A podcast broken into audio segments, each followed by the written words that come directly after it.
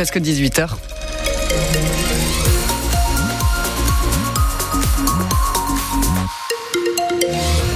Sur vos conditions de circulation dans le département. Sur les autoroutes, pas grand chose à signaler. Ça coince un peu sur la 709 entre les échangeurs 32, celui de Saint-Jean-de-Védas et 31, euh, celui de Montpellier-Ouest. Sinon, c'est principalement pour accéder à l'agglomération Montpellier-Rennes que c'est compliqué sur la route des plages pour accéder au rond-point du Zénith. Vous êtes nombreux.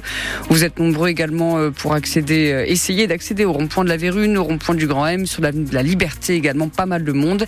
Et puis sur la N113 de Bayargues jusqu'à Vendargues, soyez prudents. Un mot sur la demain, Léonie Cornet Demain, le ciel sera couvert toute la journée. La tramontane se lève avec des rafales jusqu'à 45 km heure et avec des températures comprises entre 8 degrés le matin et 19 l'après-midi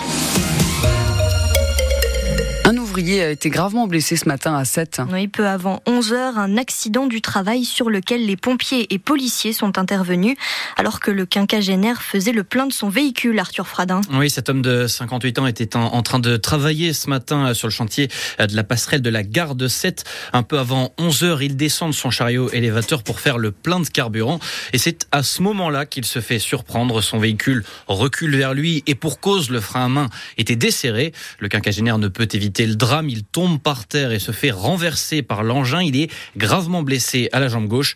La police et les pompiers de l'Hérault ont été dépêchés sur place. L'inspection du travail a visé de l'accident. Quant à la victime, elle a été transportée à l'hôpital de Sète ce matin. Après l'accident, son pronostic vital était engagé. À Moggio, le conducteur qui a renversé un piéton la nuit dernière a été placé en garde à vue. Cet homme d'une trentaine d'années est revenu sur les lieux de l'accident après avoir renversé par accident un homme de 28 ans qui est mort sur le coup. La compagne de la victime a été blessée à la cheville en voulant lui porter secours. L'automobiliste, lui, a dit aux gendarmes qu'il rentrait du travail tard hier soir et qu'il n'a pas vu ce piéton qui traversait la route. Il n'avait pris ni drogue ni alcool avant de conduire. L'homme qui a foncé avec sa voiture sur un jeune de 25 ans devant la boîte de nuit Le Select à Montpellier a été placé en détention provisoire aujourd'hui. Il était présenté ce matin devant le parquet de Montpellier.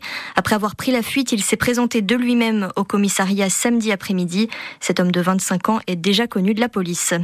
Dans le procès des attentats de Trèbes et Carcassonne devant la cour d'assises spéciale de Paris, on a entendu aujourd'hui et depuis vendredi les plaidoiries des parties civiles.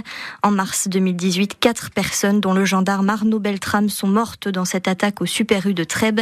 Le verdict est attendu vendredi. Cet individu n'a rien à faire en France. La réaction du maire de Montpellier, Michael Delafosse, après les propos de l'imam de Bagnols-sur-Cèze dans le Gard. Il a déjà fait l'objet de signalements par la préfecture et hier, Gérald Darmanin a demandé le retrait de son titre de séjour, Yannick Falt. Dans une vidéo largement relayée sur les réseaux sociaux, Majoub Majoubi évoque des gouvernances qui vont chuter, des drapeaux tricolores qui nous gangrènent, qui n'ont aucune valeur auprès d'Allah, des drapeaux sataniques. Réaction hier soir du ministre de l'Intérieur, aucun appel à la haine ne restera sans réponse.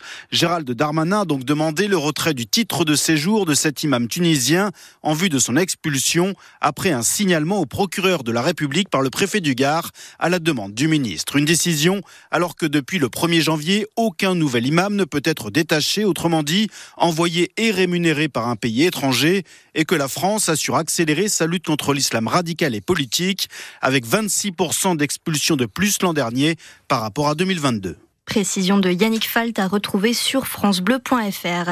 Les agriculteurs ont ressorti les tracteurs, manifestation à Marseille notamment, mais aussi une opération escargot à Dunkerque dans le Nord. À cinq jours du Salon de l'agriculture à Paris, les syndicats ne veulent pas relâcher la pression. Des actions sont d'ailleurs prévues dans l'Hérault dans les prochains jours, organisées entre autres par la Confédération paysanne. Le préfet de l'Hérault, François-Xavier Loche, doit aussi rencontrer les viticulteurs après-demain. L'État va se serrer la ceinture, 10 milliards d'euros d'économies annonce Bruno Le Maire. Désormais, il faudra participer financièrement pour se former via le CPF, le compte personnel de formation. Jusque-là, c'était gratuit pour tous les salariés grâce à un système de cumul de points. Autre mesure pour faire des économies, le budget prévu pour Ma Prime Rénove, l'aide à la rénovation énergétique, est baissé d'un milliard d'euros. Le détail est à retrouver sur francebleu.fr.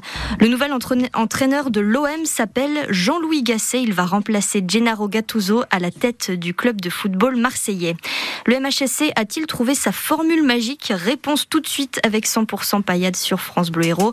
On va revenir sur la victoire des Montpelliérains face à Metz à domicile.